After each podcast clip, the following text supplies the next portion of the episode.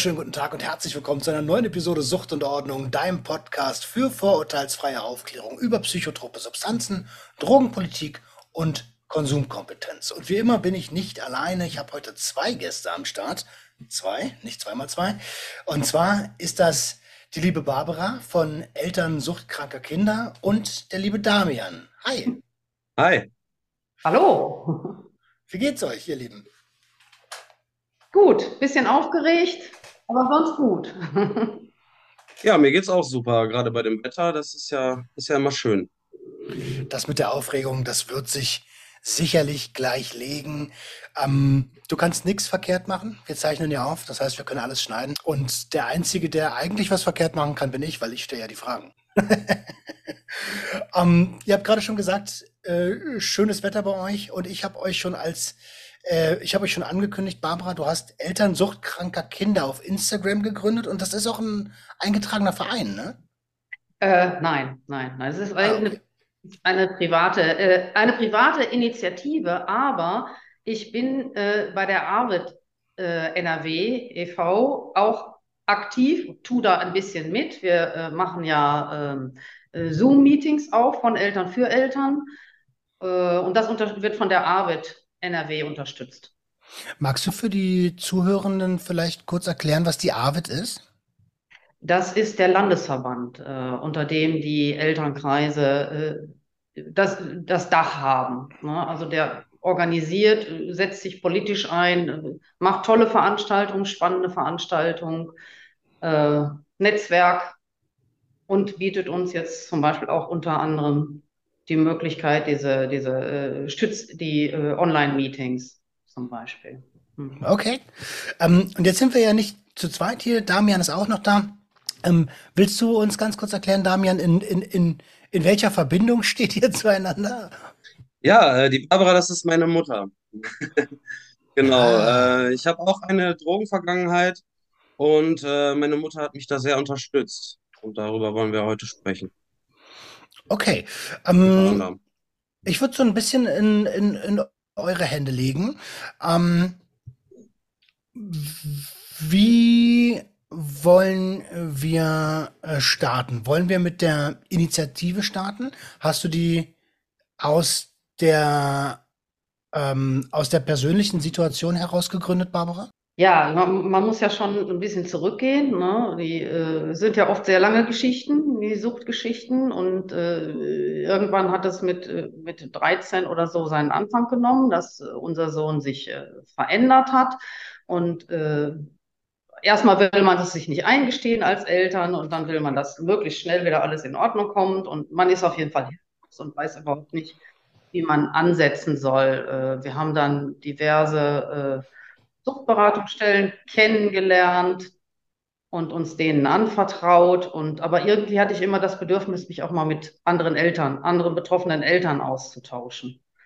Und äh, das hat dann damals in Köln geklappt, ist jetzt schon zwölf Jahre her. Da gab es einen Elternkreis, also das haben wir damals gegoogelt, glaube ich. Und äh, in diesem Elternkreis war ich dann auch so fast zehn Jahre aktiv. Das äh, habe ich als sehr, sehr unterstützend empfunden. Okay, Elternkreis ist ähm, quasi eine Selbsthilfegruppe für Eltern, dessen Genau, Kinder mit einer Konsumstörung unterwegs sind. ganz genau. Mhm. Okay.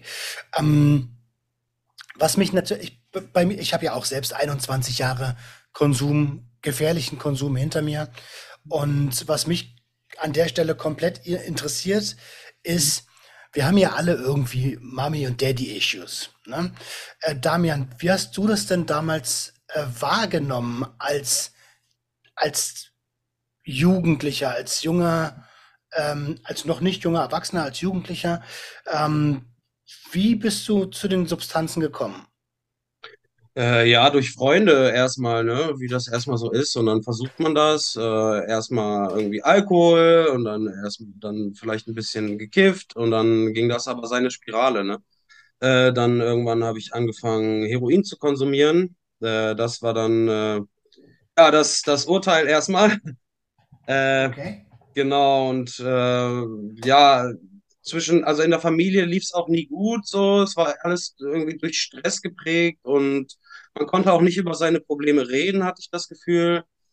Ähm, ja, genau. Und dann habe ich mich immer weiter da rein manövriert, bin irgendwann, äh, hatte irgendwann eine Beziehung mit einer viel älteren Dame, ähm, die mich auch ein bisschen im Konsum unterstützt hat.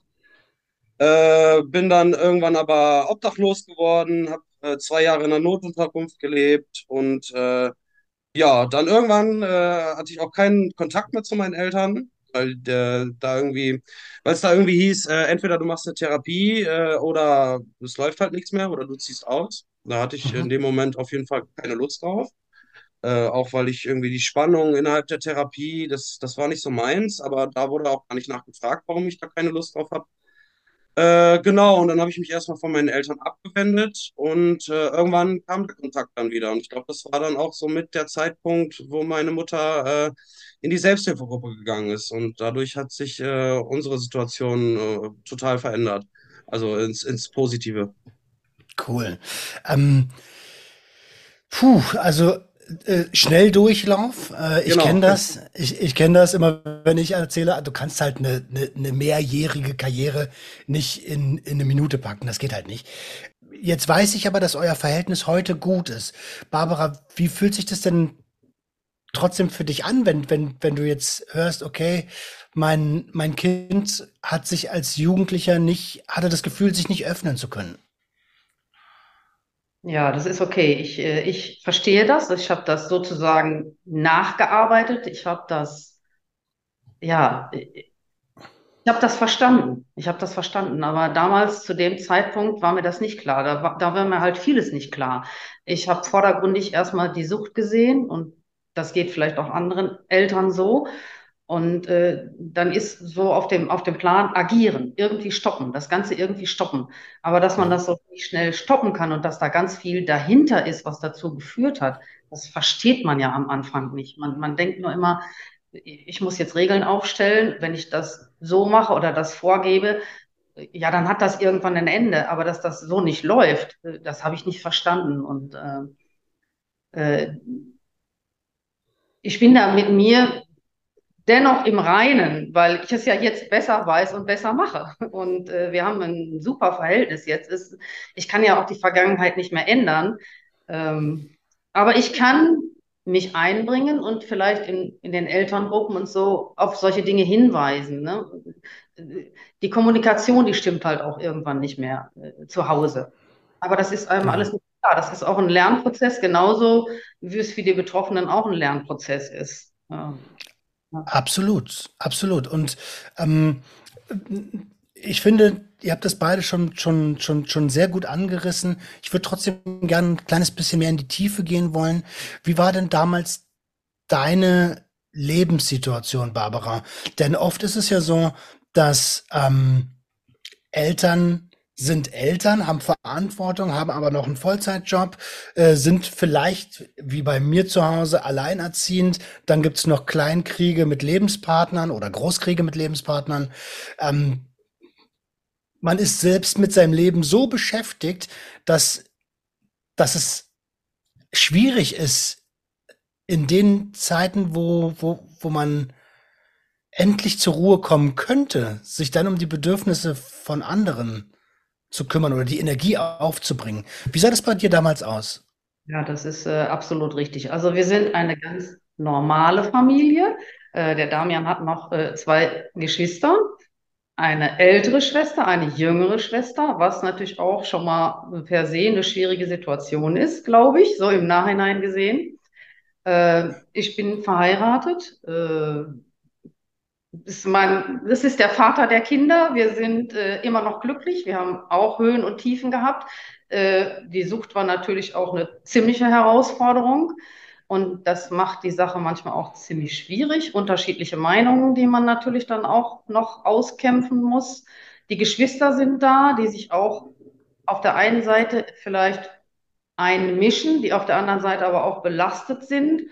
Äh, ist schon schwierig. Beruflich auch aktiv, jetzt nicht äh, Vollzeit zu dem Zeitpunkt, aber trotzdem war ich auch äh, beruflich tätig und das ist Streitereien unter den Geschwistern, das ist schon alles ganz schön herausfordernd, ja. Und äh, man muss Mhm. überall läuft, ne? Die haben auch die Geschwisterkinder haben ihre Probleme, klar. Und da wird man schon ganz schön gefordert, ja.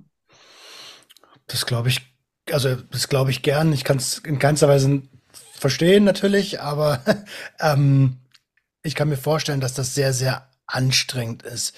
Ähm, wie war das für dich damals, Damian, als ja, sogenanntes Sandwich-Kind, äh, dann auch noch zwei Schwestern? Ähm, äh, dein Dad war wahrscheinlich auch arbeits, äh, arbeitstätig? Genau. Ja, ich habe das so erlebt. Äh, Vater war meistens unterwegs. Mm, Und deswegen hatte ich da gar nicht so viel. Also ich war meistens schon im Bett, wenn er nach Hause gekommen ist, oder man hat sich nur kurz gesehen. Äh, dann zwischen den beiden Schwestern gab es viel Reibereien. Deswegen habe ich mich viel auch zu Hause irgendwie nicht so wohl gefühlt. Ja, und äh, hatte auch so das Gefühl, mit niemandem reden zu können darüber. Ähm, ja, man, man stand immer so dazwischen, ne? Also das, ich, ähm, was ich immer sehr sinnbildlich finde, ist, ähm, die, also die jüngere Schwester hat mich verpetzt, die ältere hat Erziehungsvorschläge gegeben und die Mutter ist drauf eingegangen. Also, und der Vater halt nicht da, ne? Und dann, dann bist du halt so komplett so äh, außen vor. Und äh, das Gefühl hatte ich zumindest in der Kindheit, ja. Ähm, ich weiß noch, wie das bei mir war. Also ich habe mich auch sehr, ich habe mich sehr einsam gefühlt zu Hause. Ich wusste, kann, das konnte ich aber erst jetzt so ähm, nach über 20 Jahren danach erkennen und auch benennen. Ähm, wenn du da drin aufwächst, ist es ja irgendwie normal und du, es, es fällt total schwer, in die, äh, in die Vogelperspektive zu gehen und von oben auf die eigene Situation als Jugendlicher raufzuschauen. Das, dafür sind wir ja auch noch gar nicht so weit im Kopf. Ähm, wie, also ich war so ein Typ, ich bin dann von zu Hause immer öfter weggeblieben, hab ähm, sehr exzessiv Sport getrieben. Das war das erste Mal, dass ich quasi gefährliche Konsummuster hatte und dachte, das könnte eine Sportkarriere werden, äh, weil das ja auch gesellschaftlich akzeptiert ist und du kriegst sogar Anerkennung dafür. Wie war denn das bei dir? Hast du jetzt im Nachhinein betrachtet schon Überkompensationsmechanismen ähm, gehabt, bevor du äh, legale und illegale Drogen konsumiert hast? Mm, nee, also weiß ich nicht. Es fing ja relativ früh an. Also vorher eigentlich nicht, würde ich sagen. Also ich habe viel Stress gemacht in der Schule. Ich weiß nicht, Mama, was, was, was sagst du dazu? Du, ja, melde dich mal.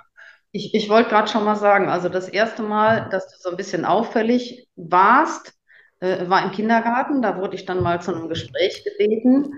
Äh, der Damian ärgert immer die Kinder, die ihm besonders wichtig sind. Also da hat er sich auch schon irgendwie in seiner Haut nicht so richtig wohl gefühlt. Und habe ich schon gemerkt, aber das, das, das läuft hier in eine falsche Richtung. Ähm, ja, irgendwas stimmt nicht.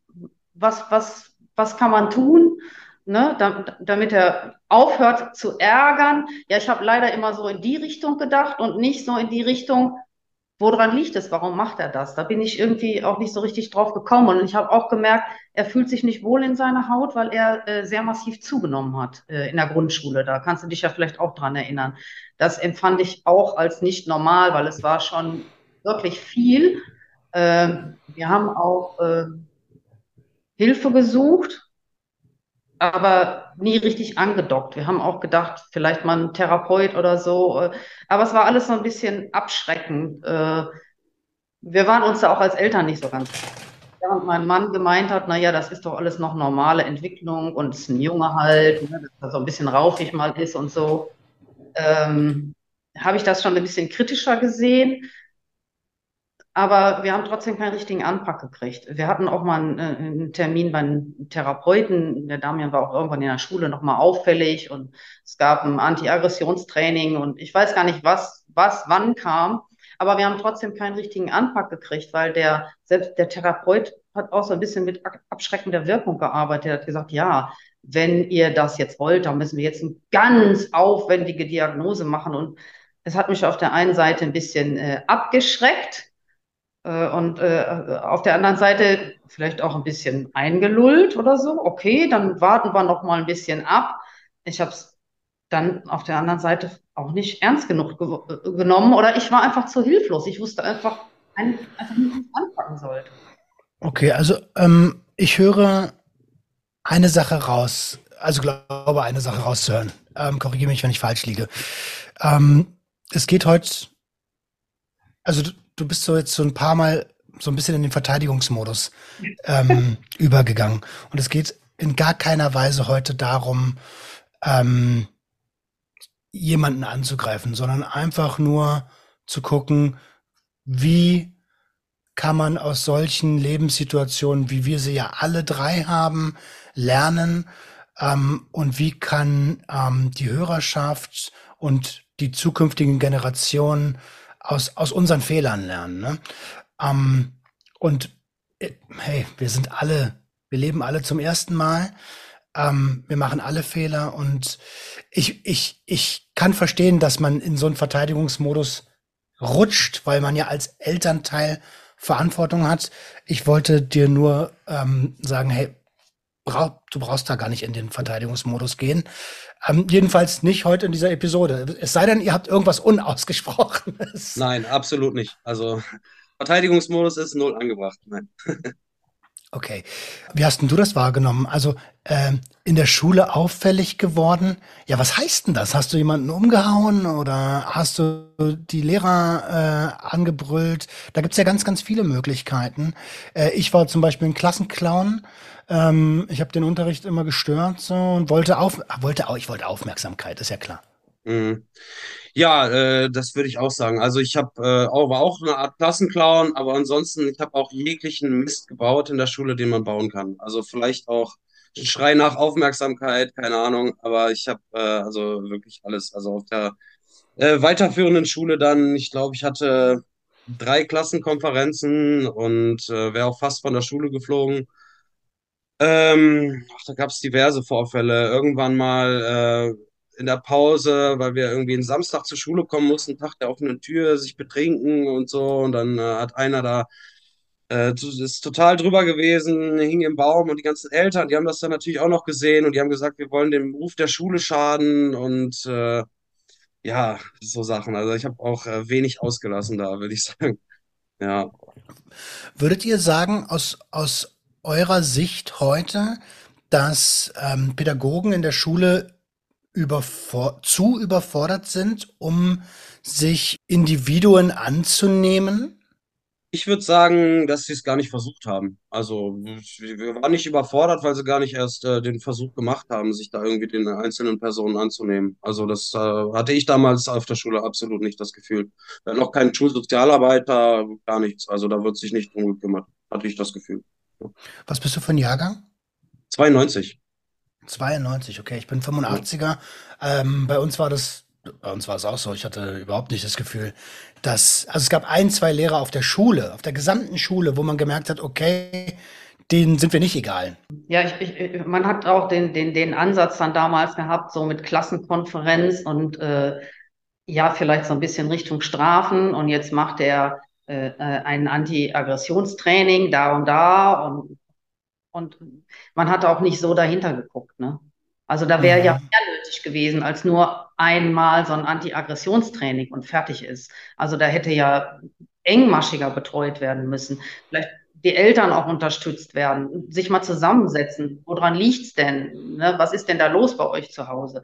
Und das hat jetzt nicht stattgefunden. Es wurde dann, wie gesagt, dieses Anti-Aggressionstraining äh, verordnet und dann haben wir irgendwie weitergewurstelt. Äh, wir waren auch mal bei der Erziehungsberatung, aber auch da haben wir uns nicht abgeholt gefühlt. Ich glaube, die Helfer sind zum Teil da auch überfordert. Wir wissen auch nicht so gut, was sie da mit uns machen sollen. Ne? Also, das glaube ich auch. Das glaube ich auch. Und ich glaube auch, dass wir in einem, in einem System leben, was, was extrem veraltet ist. Ähm, und, und welches zu wenig auf die Bedürfnisse der einzelnen Personen eingeht und auch eingehen kann, weil es natürlich an ähm, Personal an allen Ecken und Enden fehlt, ne? Und auch an qualifizierten Personal, das muss man dazu sagen. Ähm, Jetzt haben wir die, aber jetzt, jetzt haben wir die Situation, okay, äh, Damian ist 13, 14, beginnt zu konsumieren und wahrscheinlich habt ihr es am Anfang vielleicht noch gar nicht gemerkt. Wann ist dir das erste Mal aufgefallen? Ähm, also das ist jetzt mehr als nur ein bisschen überdreht. Ich glaube, mein Sohn konsumiert Substanzen. Mhm. Legal, illegal spielt erstmal keine Rolle. Mhm. Ähm, ja, wir sind, wir sind tatsächlich auch von anderen angesprochen worden. Ja. Ähm, aber dein Sohn nimmt Drogen und da habe ich gedacht, Drogen, das ist irgendwie was. Gab es irgendwie in meiner Welt so nicht. Also natürlich gibt es auch Alkohol und so, aber mit Drogen habe ich immer ein anderes Bild verbunden. Und äh, es gab sogar so ein Elternmeeting, wurde dann einberufen und ich, ich glaube sogar, in, es ging ein bisschen darum, dass unter anderem unser Sohn auffällig war, aber ich habe mich trotzdem irgendwie nicht angesprochen gefühlt. Ich hm. ein Austauschschüler da, auch der hat mich angesprochen. Dauert ganz schön lang, bis einem das so richtig bewusst wird, dass man da ein ernsthaftes Problem hat. Also ja, vor allen Dingen, dann kommt ja auch die Hilflosigkeit. Was mache ich jetzt? Ja. Also wann, wann das so richtig, ja, wahrscheinlich, als wir dann irgendwann den Gang zur, zur Drogenberatung. Aber da, selbst da kann es einem passieren, dass dann gesagt wird, zumindest war es früher so, ist ja auch schon ein paar Jahre her, ja, die Eltern kommen, wenn das Kind kifft und wenn das so viel Alkohol trinkt, dann ist es scheinbar in Ordnung. Aber äh, wenn das Kind kifft, dann schrillen alle Alarmglocken. Mhm. Auch so ein bisschen verharmlosend. Aber das kann sein, dass das jetzt anders ist. Das ist ja auch schon ein Jahre. Ich, ich hoffe es ganz stark, denn ähm, die Substanz spielt ja erstmal für so ein herangewachsenes Gehirn gar keine Rolle, welche das ist, sondern das, das, das Gehirn wächst ja, also bis zum 25. Lebensjahr ähm, reift unser Gehirn und wenn man konstant in diese Hirnentwicklung eingreift, egal ob das unser Gehirn weiß ja nicht, ob eine Substanz legal oder illegal ist. Auch die Substanz weiß nicht, ob sie legal oder illegal ist. Das ist ja alles nur Konstrukt, was wir gemacht haben. Ähm, und wenn man dann regelmäßig in, diesen Hirn, äh, in diese Hirnentwicklung eingreift, dann ist es ja klar, dass bei einem heranwachsenden Gehirn es zu ähm, Fehlentwicklungen kommen kann. Jetzt bist du aber ganz geschickt der Frage ausgewichen. Wann hast du das erste Mal, also du wurdest, du wurdest darauf hingewiesen. Wie alt war Damian da, als du das erste Mal als Mutter gehört hast, wir glauben, dein Sohn nimmt Drogen. Oder vielleicht gar nicht mehr wir glauben, sondern dein Sohn nimmt Drogen. Ja, da wird er schon 15 gewesen sein. Das war schon ein bisschen weiter, nicht mehr 13. Also da waren wir schon Richtung 15 oder so. Und ähm, ja, das ist uns, äh, ja, das kam so häppchenweise, dass es einem immer klarer wurde, dass es schwierig wird. Ich meine, er hat ja sich auch irgendwann anders benommen. Es gab ja ganz viel Konflikt. Ne? Ja, es gab Geheimnisse, Unehrlichkeit, irgendwann Diebstähle, aber das war noch ein bisschen später. Es gab ja alle möglichen Probleme. Da konnte man es ja nicht mehr übersehen, dass da irgendwas gehörig nicht stimmt. Und, ähm, mhm. ja. Und ähm, bevor ich gleich deine Sicht nochmal reinhole, Damian, ähm, interessiert mich noch eine Frage. Und zwar, jetzt kriegst du diese Information. Und was passiert dort in dir? Ist das ein, ein Aufschrecken und das hast du ja schon gesagt, dieses äh, schnell irgendwie agieren, dass es wieder aufhört. Ähm, ja, wie, wie, wie hat sich das angefühlt für dich? Also wenn wir mal in die, Emotion, in, in die Emotionen reingehen. Ja, Hilflosigkeit. Hilflosigkeit. Was mache ich jetzt bloß damit? Was, wie wie, wie kriege ich das gestoppt? Also Hilflosigkeit ist das allererste und stärkste Gefühl. War, war es bei mir. Ja. ja. Mhm. Ähm, Damian, als ich äh, in dem Alter war, ähm, ich sag mal so, an dem Zeitpunkt, wo meine Eltern gecheckt haben, was los ist, haben sie eigentlich mein Vertrauen schon komplett verloren gehabt. Ähm, hätte es eine Möglichkeit gegeben, zu dem Zeitpunkt mit dir in Verbindung zu treten, so eng, dass du dass du das Verhalten geändert hättest? Oder, oder warst du auch wie ich so nach dem Motto, hey, ach, jetzt kommt ihr, ja? Hm, nein, ich glaube schon, dass das funktioniert hätte. Also, wir haben uns ja auch wieder angenähert durch, äh, durch so, durch so Trainings, die meine Mutter gemacht hat. Äh, motivierende Gesprächsführung zum Beispiel, finde ich, ist ein super Konzept. Ähm, ich glaube schon, dass das geholfen hätte, zumindest um Zugang zu bekommen. Jetzt nicht unbedingt, um direkt den Konsum von einem auf den anderen Tag komplett zu stoppen, aber um zumindest irgendwie Zugang zu bekommen und wieder Vertrauen aufzubauen, gegenseitiges Vertrauen vielleicht auch. Ne? Natürlich muss man sich abgrenzen irgendwie, aber äh, wenigstens die Möglichkeit haben zu sprechen. Ne? Und das, das hatte ich halt nicht, weil komplett meine Bedürfnisse waren ja nicht wichtig. Es ging ja darum, den Konsum zu stoppen. Ne? Ja. Ja, ähm, so habe ich es damals auch wahrgenommen. Also meine Eltern haben, oder meine Mutter und ihr Lebensgefährte haben, ähm, ich weiß gar nicht, wie viele Bons die von mir weggeschmissen haben, aber die haben nicht ein einziges Mal das Gespräch gesucht. Die haben immer nur die Dinger weggeschmissen und am nächsten Tag war eine neue Bon da. Mhm. Also es, der Elefant war ja im Raum. Jeder wusste, was los ist. Die wussten nicht Raucher und haben sich vielleicht denken können, dass ich andere Sachen mache und ich dachte mir immer nur so, na toll, wieder eine Bon weg. Aber es kam gar kein Gespräch zustande. Ähm, jetzt bist du ein Elternteil, Barbara. Wo, wo, wie erklärst du dir sowas? Ja, durch die absolute Hilflosigkeit. Man hat das Gefühl, dass man agieren muss und irgendwie kommt man leider nicht drauf. Also ich bin erst drauf gekommen, auch mal die Sicht meines Sohnes einzunehmen, äh, als, als ich dieses Training mitgemacht habe. Das ist durch den Elternkreis äh, initiiert worden und äh, die Beratungsstellen selber arbeiten ja auch nach bestimmten Konzepten und wir haben halt mal ein Konzept als Eltern kennengelernt. Ne? Dass man sich durch Rollenspiele mal in die Situation des Kindes hineinversetzt, dass man versteht, wie Veränderung funktioniert, dass das in kleinen Schritten geht, dass es Rückschritte geben kann, alles Mögliche, was dazugehört. Offene Fragen zu stellen, um überhaupt mal äh, das Kind kommen zu lassen, nicht den Weg immer vorgeben und diese ganzen Sachen in einem zweitägigen, zweitägigen Seminar. Und das hat so gewirkt. Das hatte eine absolut durchschlagende Wirkung. Und deswegen ist es auch mein Herzensprojekt. Ich möchte einfach, ich würde mir wünschen, dass sowas viel mehr angeboten wird. Ja. Durch ja durch Erfahrung lernen. Nicht, dass einem da sagt, jemand sagt, mach es so oder so, sondern durch diese Rollenspiele, das war das Wertvolle daran. Ne? In die andere Rolle schlüpfen. Und ähm, wir versuchen das jetzt auch schon in Eigeninitiative in unsere Elternkreise zu bekommen. Wir sind ja über die Arbeit, über den Landesverband so miteinander verbunden.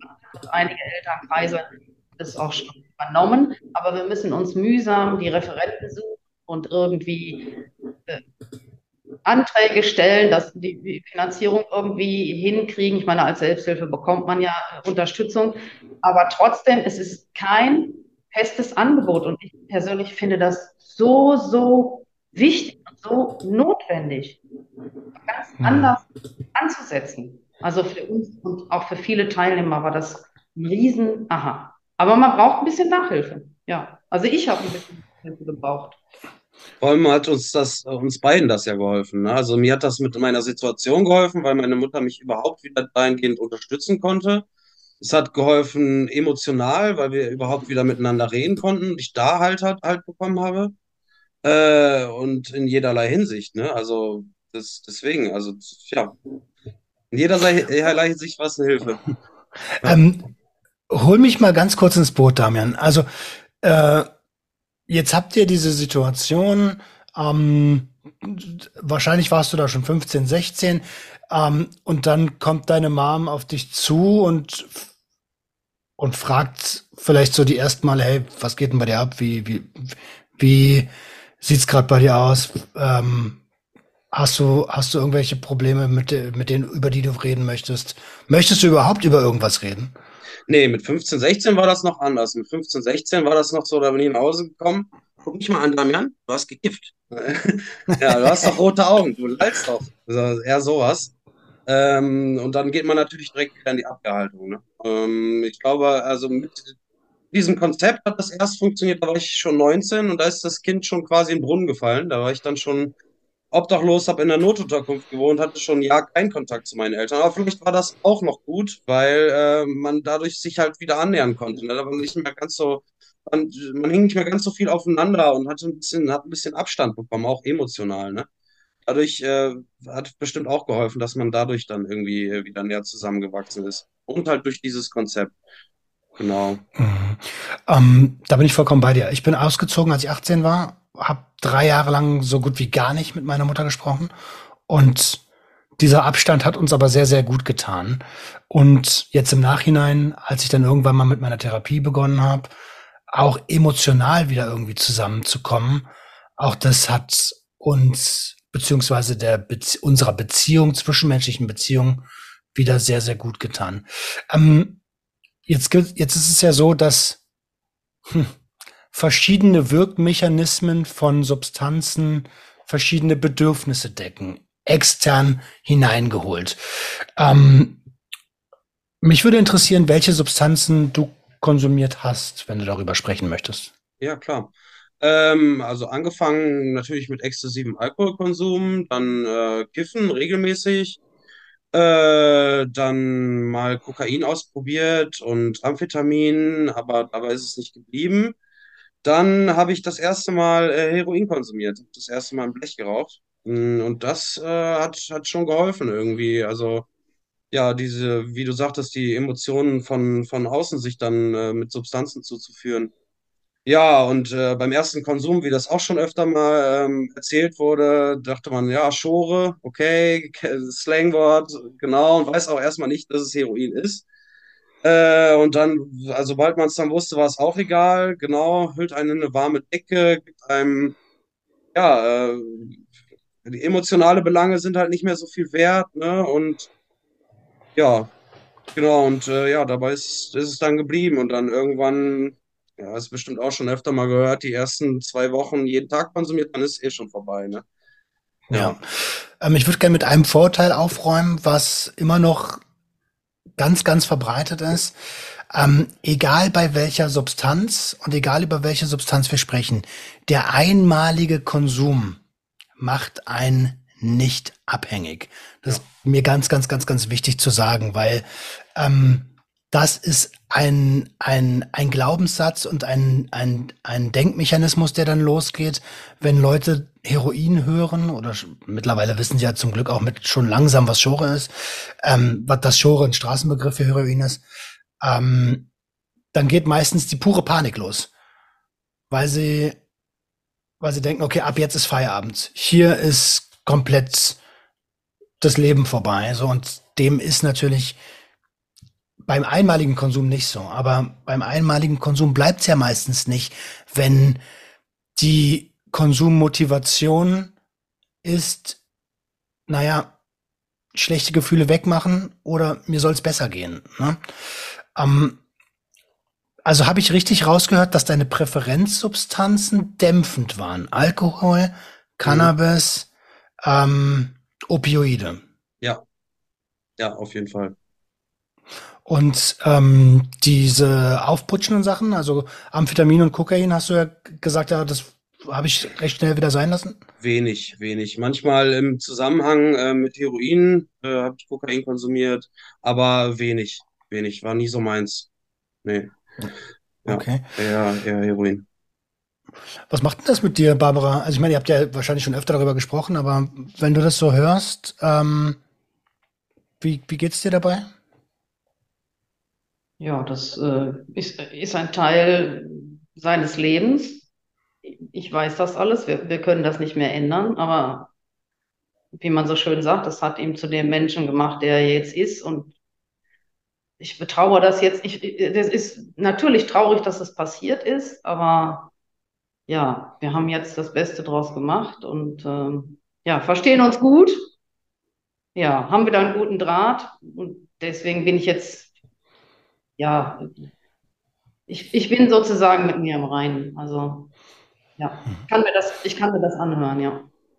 Und ähm, jetzt seid ihr ja nicht alleine die Familie so, sondern ähm, da ist ja auch noch der, der Papa und die beiden Schwestern. Ist, ist das Gesamtkonstrukt auch im Reinen? Ja, ähm, ja, ich meistens schon, ja. Also mir fällt das, mir fällt es schwer, bei Zusammenkünften mit der ganzen Familie länger dabei zu sein, weil ich fühle mich da irgendwie unwohl. Hm, Das hat jetzt nichts mit den einzelnen Personen zu tun. Ich bin mit jeder einzelnen Person auch gern allein, aber zusammen, das ist so, das halte ich immer nicht lange aus. Weiß ich nicht. Ähm, genau, das liegt jetzt auch an niemandem speziell, aber äh, also prinzipiell sind wir im Reinen, so ist es nicht. Aber das ist einfach, das ist, das bin einfach ich. Ich will, will dann halt irgendwann, irgendwann will ich dann raus aus der Situation so und dann wird mir das zu viel, der ganzen Familie. Hast du da das Gefühl, dass, also wir haben ja alle so ein inneres Kind, dass der, dass der kleine Damian wieder, wieder am Start ist, hilflos und, ähm, und die Bedürfnisse dann in diesem Gesamtkonstrukt nicht gesehen werden?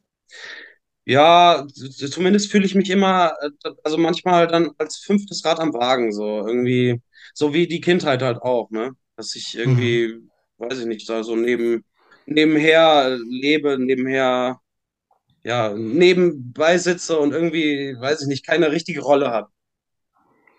Ja. Okay. Barbara, jetzt hast du auch gerade so mit dem Kopf so ein bisschen hm, hm gemacht. Ich will jetzt auch keine Wunden aufreißen, ne? Also es gibt eine Regel in diesem Podcast, alles kann, nichts muss. Nee, das ist, äh, ist es total in Ordnung. Es hat ja auch ganz viel mit den Geschwistern gemacht, äh, speziell mit der, mit der jüngeren Schwester. Äh, Mama und Papa haben sich ganz extrem auf das eine Kind fokussiert. Egal, ob wir jetzt gut agiert haben oder nicht passend agiert haben, aber wir haben uns darauf fokussiert und äh, da war nicht mehr viel drumherum. Und natürlich, die Drogen verändern das Kind ja auch. Und das Benehmen ist nicht immer das Tollste. Ne? Egal, woran das jetzt liegt. Ne? Wir wollen ja keinem, keinem irgendwie äh, nicht über Schuld oder sonst irgendwas sprechen. Oh. Aber es hat halt auch sehr, sehr viel mit den Geschwistern äh, gemacht und das arbeitet ja auch noch nach. Und da kann man vielleicht auch nicht einfach so die Decke drüber tun. Es, es schwingt noch mit.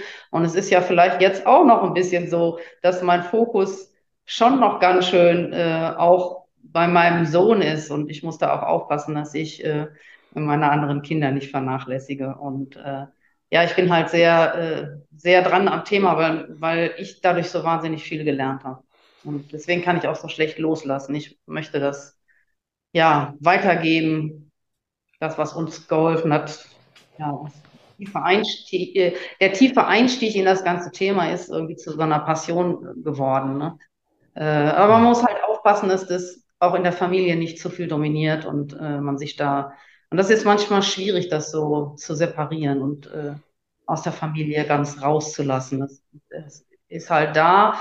Aufarbeiten ist auch sehr schwierig. Wir haben mal was mit einer Familientherapie versucht, aber das hat leider nicht so geklappt. Vielleicht müssen wir da noch mal einen Versuch. Ja, zu der Familientherapie, da kann ich auch was sagen.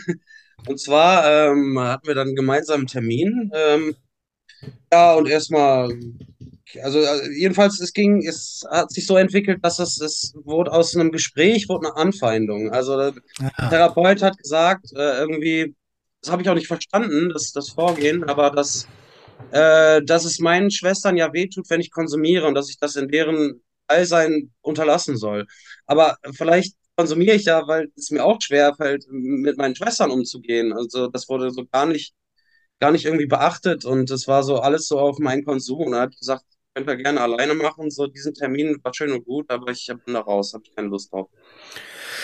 Puh, also auch im Therapiebereich, ich bin ja jetzt seit drei Jahren tagtäglich, äh, seit über drei Jahren tagtäglich beschäftige ich mich mit dem, mit, mit dem Thema Konsumstörung ähm, und äh, habe ja selbst auch die, die, die Drogentherapie, ich setze das immer in Anführungsstrichen, weil ich den Begriff fürchterlich finde, ähm, ähm, und weil Drogen ja auch nicht therapiert werden, sondern die Personen, die sie konsumieren, ähm, durch und habe im Anschluss eine systemische Therapie gemacht. Und die systemische Therapie ist, ähm, ist ja Familien- und Generationsaufstellungen.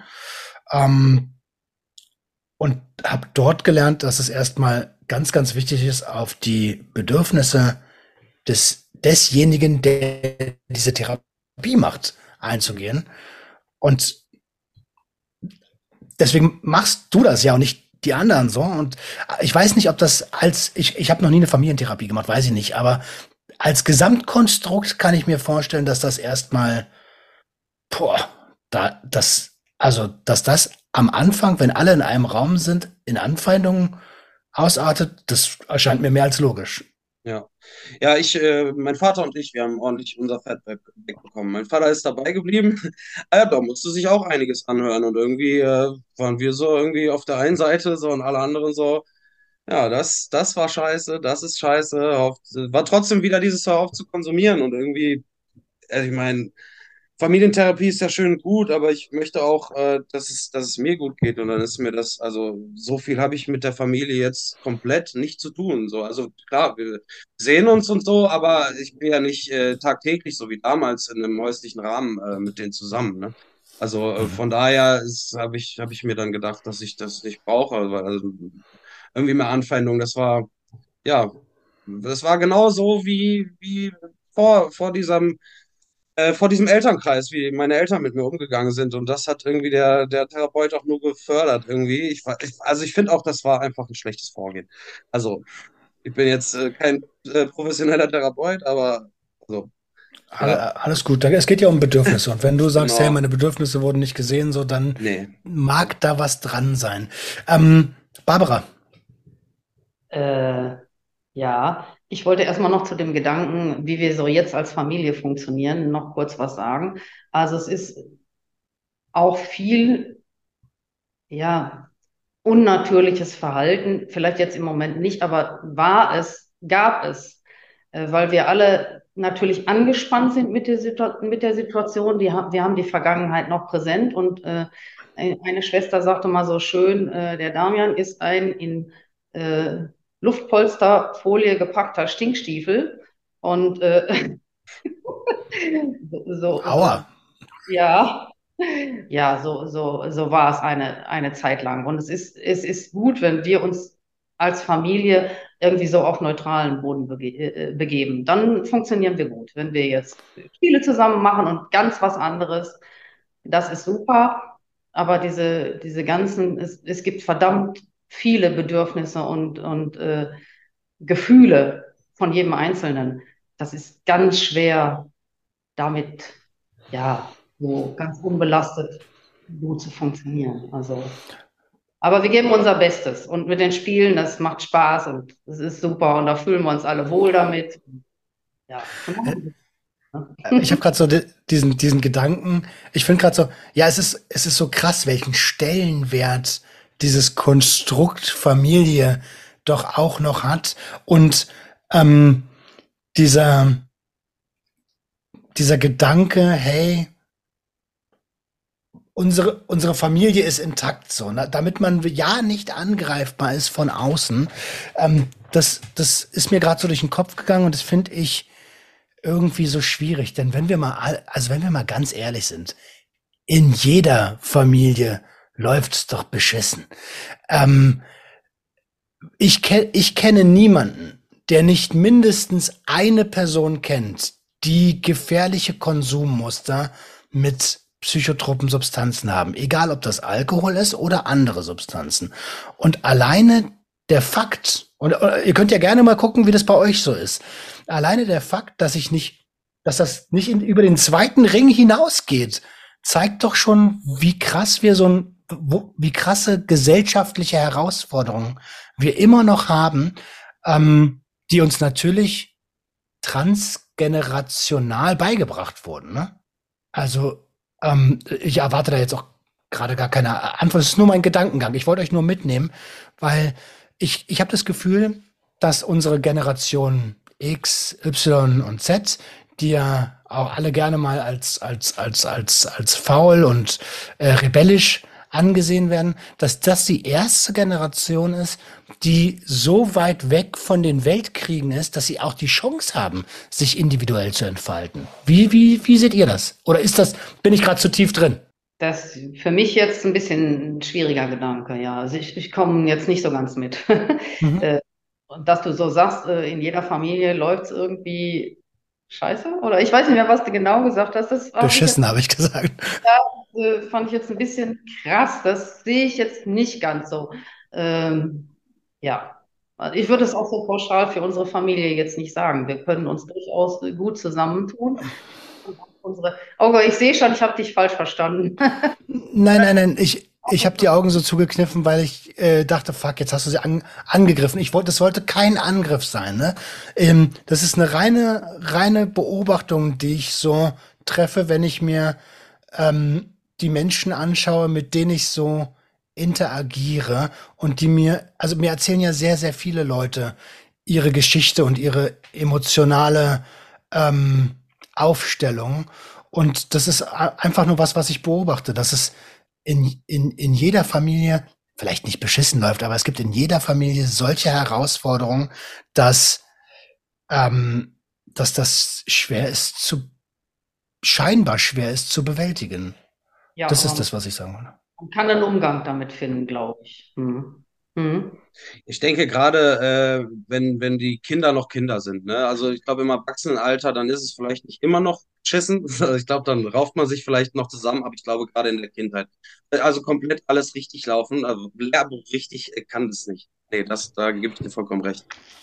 Ähm, ich bin so ein Freund von Führerscheinen, ja. Ob, ja. ob das jetzt äh, psychotrope Substanzen angeht oder auch das Elternsein. Und jedes Mal, also ich krieg oft dafür, ähm, ja, sagen wir mal Schelte. Aber jetzt habt ihr das ja, ihr habt eine riesige familiäre Herausforderung hinter euch. Ähm, was haltet ihr davon? Das, da, wäre das eurer Meinung nach sinnvoll, bevor man Eltern wird? Oder wenn man weiß, okay, fuck, jetzt, jetzt ist es so, jetzt bin ich äh, schwanger, einen, einen, einen Elternführerschein zu machen? Ja, also ich glaube, zumindest so einen kleinen Kurs wäre eigentlich nicht schlecht, ja. Gebe ja. ich dir recht. Und, und, und, und Barbara, jetzt aus deiner Erfahrung mit drei Kindern heraus, was sollte dieser Führerschein beinhalten? Äh, wie heißt es jetzt? Äh, bindungsorientierte Erziehung? Äh, bedürfnisorientierte Erziehung, das bewusster zu machen. Aber ich sehe, dass da auch äh, schon auch ein Umdenken in der Gesellschaft ist. Ich bin ja auch Oma und ich sehe auch schon, dass meine Tochter das anders macht als ich. Also ich bewundere sie, die macht das ganz toll. Und äh, ich glaube, da tut sich schon auch was. Aber das Ding ist nur, da darf sich dann keiner vorne hinstellen und was erzählen, sondern mir wäre das wichtig und oder mir war es auch so wertvoll, das in so, in so kleinen Rollenspielen oder auf eine andere Art zu lernen. Nicht dieses von oben herab, ne? Also, äh, oder dieser Frontalunterricht. Mhm, mh. Aber wie kriegt man die Eltern dazu? Also selbst wir in den Elternkreisen sehen ja, dass es, wenn man zuerst mal mit der Idee kommt, wir machen ja mal ein Elterntraining, dass die Eltern erstmal ein bisschen skeptisch ist. Wie, wie, wie kommt man über diese Schwelle? Ich, ich weiß es nicht so ganz genau. Ne? Dann wir können dann natürlich äh, berichten, wie toll das alles war. Aber äh, ja, ich weiß nicht so genau. Nach der motivierenden Gesprächsführung müsste es ja auch anders laufen. Man, äh, die Eltern müssten selber drauf kommen. Das bringt mir richtig was. Und ein Interesse müsste von, von, von ihnen ausgehen. Aber ich weiß nicht, wie man das wecken kann. Aber es wäre schon genial, ja. Es wäre schon genial, wenn da mehr Interesse wäre. Ähm, aber ich glaube, eine, sehr schwierige Aufgabe, das Interesse zu wecken. Ich weiß auch nicht, ob ich offen gewesen wäre für, für sowas. Im Nachhinein. Punkt. Aber ich weiß nicht, wenn, wenn jemand, ich habe es ja auch schwer annehmen können, wo die mir gesagt haben, dein Sohn konsumiert und so und bin ja da auch nicht so auf die richtige Schiene gekommen. Ich glaube, es ist schwer. Und das ist ja auch so ein bisschen dieses, vielleicht empfindet man dann, dann das als was besser, besserwisserisch, mach mal einen Kurs. Ja, man muss irgendwie selber drauf kommen, aber wie kriegt man das hin? hm. äh, gute Frage, deswegen frage ich sie ja an, an, an die Leute, die es durchhaben. Ähm, ich glaube auch, dass wir Veränderungen brauchen. Damian, wie siehst, wie, wie siehst du das aus der Kindsicht? Ja, auf jeden Fall. Aber ich denke auch, äh, wie meine Mutter schon gesagt hat, dass wir da schon in einem Umbruch sind. Wenn man mal überlegt, äh, meine Großeltern zum Beispiel, äh, da, da gab es ja noch weniger weniger Spielraum. Also ne, das und das wird gemacht, äh, berufsmäßig und so. Und das ist, also das war bei uns dann ja wieder besser. Und ich denke mal, in der nächsten Generation ist das nochmal wieder besser, äh, mehr bedürfnisorientiert. Und ich, ich glaube, dass wir da schon in einem Umbruch sind. Ja, das glaube ich auch. Also wenn ich mir überlege, dass ähm, die Generation meines Großvaters ihre Kinder noch mit Schlägen erzogen haben, Genau. ähm, das, das ist ja heute, das kannst du dir heute fast, also es passiert immer noch in, in sehr, in viel zu vielen Haushalten, dass Menschen Gewalt anwenden bei, äh, gegenüber ihren Kindern, gegenüber ihren anderen Familienangehörigen, gegenüber äh, Lebenspartnern. Darüber will ich nicht sprechen, aber es ist halt keine Erziehungsmethode und da sind wir eigentlich im Kopf schon weiter. Und ich bin bei euch. Das wird je, ja, jetzt muss ich den bösen Begriff einmal sagen, je woker die, ähm, die Gesellschaft ist, desto bedürfnisorientierter und empathischer. Und ihr arbeitet ja aktiv mit daran. Du hast ja, ihr habt ja Initiative gegründet, Elternsucht kranker Kinder. Um, wo geht die Reise mit dieser Initiative idealerweise hin? Ja, wie ich schon mal sagte, ich, ich, ich wünsche mir äh, mehr, äh, ja, ein Elterntraining, ein Interesse von Seiten der Eltern, das zu machen, diese, diese Erfahrungen zu machen. Also ich, ich würde mir wünschen, dass es in den Beratungsstellen zu dem normalen Angebot gehört. Wir haben hier ein Elterntraining, aber ich weiß auch nicht, wie man die Eltern, äh, wie man das Interesse der Eltern daran weckt. Aber das würde ich mir wünschen, dass, also dafür zu sensibilisieren, einfach sich mal auf die andere Seite zu begeben. Äh, durch diesen äh, Instagram-Kanal können wir uns ja auch wunderbar vernetzen. Wir können uns austauschen mit, mit Betroffenen. Und äh, das hilft unwahrscheinlich auch mit dem, mit dem Hilfesystem. Und wenn wir, wenn wir alles so in einen Topf tun und dann mal gemeinsam drauf gucken, aber eben auch ganz viel ähm, den Blick auf die Kommunikation miteinander. Ja, Empathie ist auch ein ganz, ganz wichtiger Begriff.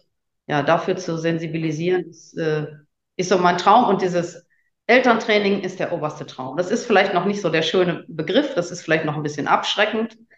Ähm, aber das, das würde ich mir wünschen, weil es uns als Familie so, so wahnsinnig geholfen hat.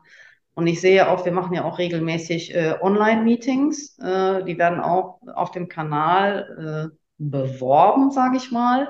Und da ist es auch immer wieder ein Thema, dass es auch viel an der Kommunikation hängt und an dem Verständnis füreinander. Und äh, ja, da möchte ich einfach meinen mein, mein Input geben oder wir unseren Input geben. Ich möchte auf dem Kam Kanal ganz viel Input sammeln, verschiedene Sichten darstellen und äh, ja, gemeinsam Wege finden. Ich glaube, dass es äh, auch ein Problem ist, ähm, dass das eigentlich ein Konzept für Fachkräfte ist. Ne? Und die haben das ein bisschen äh, umgemodelt für Eltern, dass Eltern das äh, bei ihren Kindern anwenden können. Das Problem ist aber, dass äh, ja die Leute, die das dann äh, vielleicht einem beibringen könnten, dass sie das halt als Konzept für Fachkräfte sehen und da dann vielleicht ähm, ja die Expertise nicht bei den Eltern sehen. Und das halte ich vielleicht äh, für, für eine falsche Sache. Also, ja. Okay. Ähm, das heißt, ähm, das heißt, wie kann man euch denn unterstützen? Also Kompetenzentwicklung von Eltern. In, wenn ich das höre, denke ich, ja, ja, das brauchen wir. Ähm, und, und, aber wie, wie kann man euch unterstützen? Wie kann man helfen? Wie äh, kann man vielleicht auch seine eigene Expertise mit einbringen, wenn, ähm, wenn ähm, man selbst ähm, zum Beispiel hatte ich dir irgendwann ähm, eine ehemalige Gästin von mir empfohlen, die Petra von Mom Stop the Harm. Ähm, wenn man selbst Initiativen ins Leben gerufen hat, damit ihr voneinander lernen könnt, damit ihr miteinander wachsen könnt. Ja, also wir, wir brauchen natürlich auch ein bisschen die, den fachlichen Input, den wir ja nicht haben. Wir brauchen Trainer und es wäre natürlich ganz toll, wenn, wenn irgendjemand käme und sagt, finde ich, finde ich eine tolle Initiative. Wir äh, stricken mit euch zusammen ein Programm, was funktionieren könnte. Ihr habt schon eure Erfahrung. Ich persönlich habe dieses Training schon dreimal mitgemacht. Ich finde das immer wieder super. Immer wieder lerne ich noch was dabei und ich kenne ganz, ganz viele Menschen, äh, Eltern und Betroffene, die davon profitiert haben. Und ich, ich würde es gerne ausbreiten, aber ich brauche natürlich Unterstützung oder wir brauchen Unterstützung dazu. Und ja, ich weiß nicht, wie weit wir uns da zusammentun können. Ich glaube, ich glaube, es wäre super, wenn man das Konzept äh, ummodeln könnte, halt auf Eltern. äh, es muss ja nicht dasselbe Konzept sein. Und äh, das ist ja das, was die Fachleute äh, bemängeln, ne? dass, das, dass das halt äh, ja nicht wissenschaftlich fundiert ist, dass Eltern das anwenden können oder wie auch immer. Äh, aber das ist ja bestimmt möglich. Ne? Also, ja, dass man da irgendwie ein vernünftiges Konzept entwickelt, um, um das so an Eltern weiterzugeben. Natürlich, die es wollen. Ne? Also ich weiß, dass ich bin ja da auch ein, ein bisschen vernetzt. Ähm, mein erster Gedanke war gerade, ähm, dass man da eventuell mit dem Stigma e.V. mal quatschen kann, mit denen ich ja auch ziemlich eng miteinander arbeite. Das ist der Verein von meinem, meinem guten Freund Sick und ähm, Paul Lücke, die ähm, aktuell auf, äh, an Schulen, viel an Schulen gehen, Präventionsarbeit leisten ähm, zum, zum Thema ähm, naja, wie entwickelt man Konsumstörungen und welche Verbindung gibt es zur Kriminalität? Das ist ja immer sehr eng miteinander verbandelt. Ähm, und dann dachte ich gerade noch an die liebe Heike. Ähm, ich da, ich werde euch mal connecten. Ich werde euch mal connecten und dann ähm, vielleicht hören ja auch gerade in dieser Episode einige Leute zu. Ich habe ja viele Fachkräfte auch in der äh, Community, die jetzt vielleicht eine Idee haben und sagen, yo, alles klar, ich schreibe ähm, ich schreibe auf der Instagram-Seite mal, ihr seid auf jeden Fall unten in den Show Notes verlinkt und ähm, dann gucken wir, was passiert. Auf jeden Fall, Paul und Heike, ähm, ich werde euch miteinander connecten. Ja, es danke. ist eine, eine, eine, Veranstaltung vom Landesverband, äh, zu der der Paul auch kommen wird. Also wir werden uns ja. auch so persönlich treffen, jetzt Freitag, Samstag. Da freue ich mich auch schon sehr drauf. Und vielleicht kommen wir da ja schon ein Schrittchen weiter, wer weiß.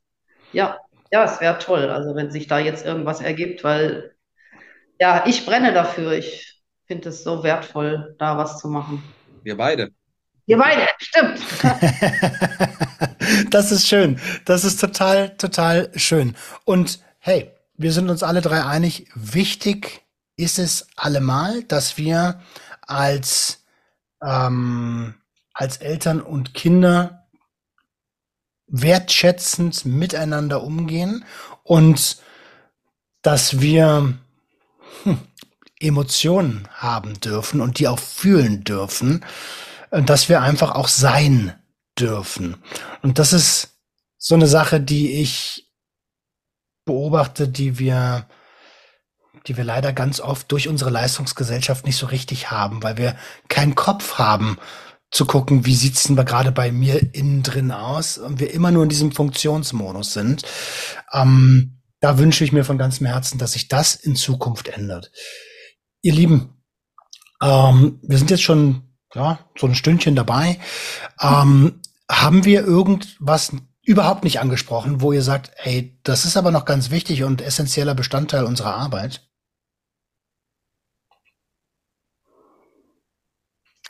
Okay, das, das Schweigen nehme ich als Nein hin.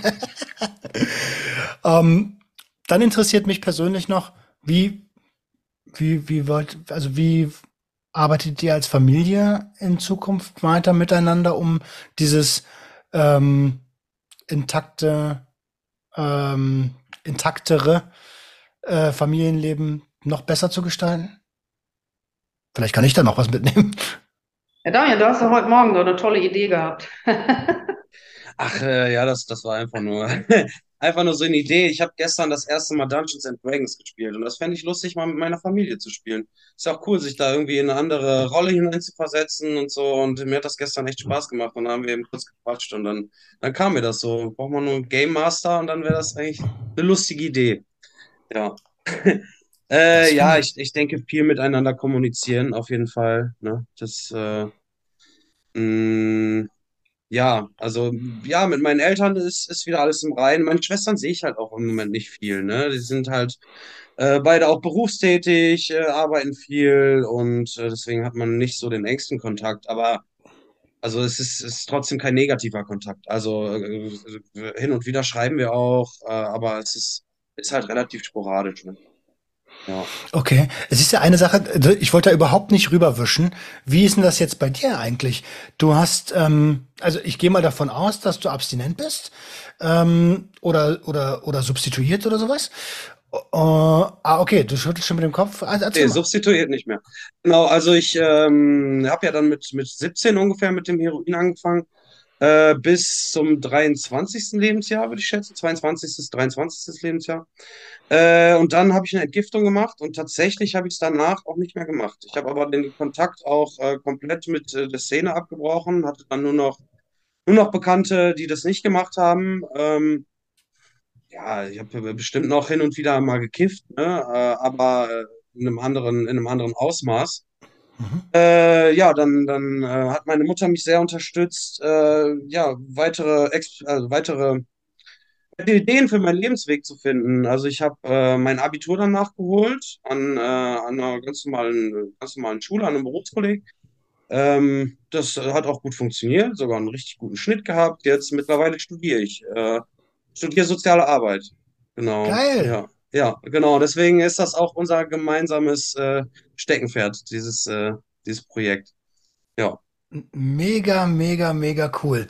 Ähm, ich war, ich war gerade ein bisschen baff, dass, äh, dass ähm, und auch gleichzeitig ähm, total, fand ich total cool, dass in Anführungsstrichen nur der Entzug gereicht hat. Ich sage das wirklich mhm. mit, ähm, mit, mit ganz, ganz großer Vorsicht, denn nur Entzug gibt es bei Opioiden nicht. Das ist super anstrengend. Mhm.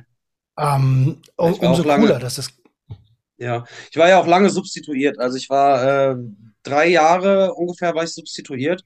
Äh, aber es hat dann äh, wirklich gereicht, da irgendwie die Entgiftung zu machen. Natürlich war es dann erstmal zu Hause auch nicht leicht, aber da habe ich mir auch, muss ich auch ehrlich zugeben, die, äh, ja, die Birne weggekifft, aber auch um, um das, äh, um halt den Entzug da irgendwie zu überstehen. Also auch wenn der Entzug schon vorbei war, also der körperliche, trotzdem ist äh, seelisch da noch irgendwie was da und das hat für mich funktioniert, aber vor allem unter dem Hintergrund, dass äh, ich halt keinen Kontakt mehr zu der Szene hatte. Keinen mehr, der, der das konsumiert hat, äh, auch keinen mehr, der, okay, ich habe noch ein, zwei, also ich habe zu dem Zeitpunkt ja auch noch in der Notunterkunft gewohnt. Ich habe auch noch ein, zwei äh, Leute bekannt, die auch noch äh, härtere Substanzen konsumiert haben, aber zumindest zu dem Heroin hatte ich dann gar keinen Kontakt mehr. Und okay. äh, das hat mir dann auf jeden Fall geholfen, ja. Du hast gerade einen ganz wichtigen Satz gesagt. Das hat für mich funktioniert. Ja, und den, den Satz finde ich mega, mega, mega, mega wichtig, denn ähm, das ist äh, so ein Ding, was ich zum Beispiel bei der bei der bei der Suchttherapie, bei der Drogentherapie ein bisschen kritisiere, dass sie dieses Damoklesschwert der Abstinenz ähm, über den Köpfen über den Köpfen schwingt. Für viele Leute, ähm, das muss auch dazu gesagt sein, für viele Leute mag die Abstinenz natürlich der richtige Startweg sein. Ähm, aber für mich war es damals so der Gedanke, wow, äh, ich soll nie wieder irgendetwas konsumieren dürfen. Das, ich glaube, das funktioniert in der Konsumgesellschaft nicht, ähm, weil wir sind, wir, wir konsumieren ja tagtäglich irgendetwas. Und ich glaube, dass, dass die Zahlen für sich sprechen, wenn wir uns anschauen, ähm, dass man sagt ja, einer von zehn schafft es, abstinent zu bleiben. Ja, okay. Ist denn jetzt an den Personen etwas falsch oder an dem Konzept etwas falsch? Ich glaube, dass wir an dem Konzept absolut arbeiten dürfen. Wie seht ihr das? Ja, ja denke ich auch, absolut. Also für den einen funktioniert das vielleicht mit Abstinenz, äh, wie du gesagt hast, für den anderen den anderen auch nicht. Äh, es geht ja, viel wichtiger ist ja irgendwie emotionale Stabilität und gesundheitliche Stabilität und sowas. Ne? Selbst, äh, selbst wenn man weiter konsumiert, solange man das irgendwie safer use äh, macht, so dann, dann ist das ja auch erstmal okay. Und solange es einem damit gut geht und man damit auch, auch niemand anderen äh, groß belastet, äh, durch Kriminalität etc., ist das ja auch erstmal kein Problem. Solange man damit niemand anders schadet und einem das selber hilft, warum nicht. Ne? Also, das denke Jetzt haben wir natürlich. Jetzt haben wir natürlich die pikante Situation, dass deine Mom hier oben noch dabei ist. Was, was, äh, hast du gerade Angst bekommen bei solchen Sätzen? Hm. Nee. Nee, wir sind, okay. wir sind vertraut, also das ist überhaupt Super. kein. Nee, das kein Problem. cool, cool, weil ich, ich, ich kann mir gut vorstellen, dass wenn man das schon einmal erlebt hat, vielleicht, also mhm. du bist ja im, du bist ja im Verständnis drin, wenn man das schon einmal erlebt hat und dann ähm, solche Sätze. Hört, dass Abstinenz nicht unbedingt der, der, mhm. wie heißt das, der Königsweg ist, dass, mhm. dass da schon noch mal so ein bisschen ähm, Herzflattern losgehen kann. Äh, ich sehe das genauso und äh, der, der Damian muss seinen Weg alleine finden. Ich kann da nichts vorgeben. Wir haben lange genug versucht, was vorzugeben, haben gelernt, das funktioniert nicht. Ja, das habe ich äh, verinnerlicht. Das ist, äh, ja. Hauptsache, er wird glücklich, ne? Ey, so ist das. Und ähm, ich habe ein super Gefühl, wenn ich euch beiden so zuhöre. Ja. Äh, das, das, das ist total schön. Und ich glaube, so können wir auch äh, po super positiv aus der Episode herausgehen.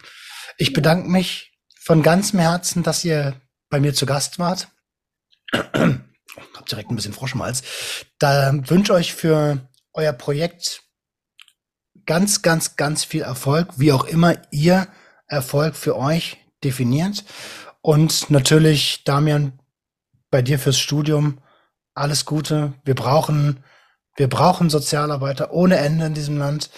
Ähm, und wenn es danach noch in eine Fachrichtung geht, umso schöner. Ähm, wir haben da Bedarf an allen Ecken und Enden und ich bin dir sehr, sehr dankbar, dass du aus deiner Erfahrung heraus in die soziale Arbeit gehst und der Gesellschaft was zurückgibst. Dankeschön. Ich würde mich gerne mal anschließen. Ich bedanke mich auch sehr herzlich. Ich spreche mal jetzt mal nur für mich, weil mein Sohn sagt das ja vielleicht gleich selber noch was. Ähm, ganz toll, dass wir die Gelegenheit jetzt hatten, hier mal unsere Sicht darzulegen und ein bisschen drüber zu sprechen. Und du hast das ganz toll gemacht. Du hast uns da ganz toll durchgeleitet und die wichtigen Punkte aus uns rausgekitzelt. Es war super. Es ist wirklich toll. Und deine ganze Initiative, ganze Sucht und Ordnung Podcast, mega. Danke. Vielen Dank. Ja, ich schließe mich da an. Äh, danke, dass du uns die Plattform gibst, äh, darüber sprechen zu können und äh, fand es äh, auch sehr angenehm. Sehr angenehmes Gespräch. Danke. Herzlichen Dank. Ihr Lieben, das war's für diese Woche und ihr schaltet gerne auch nächste Woche wieder ein, wenn es wieder heißt, herzlich willkommen zu einer neuen Episode Sucht und Ordnung. Macht's gut, ciao, ciao.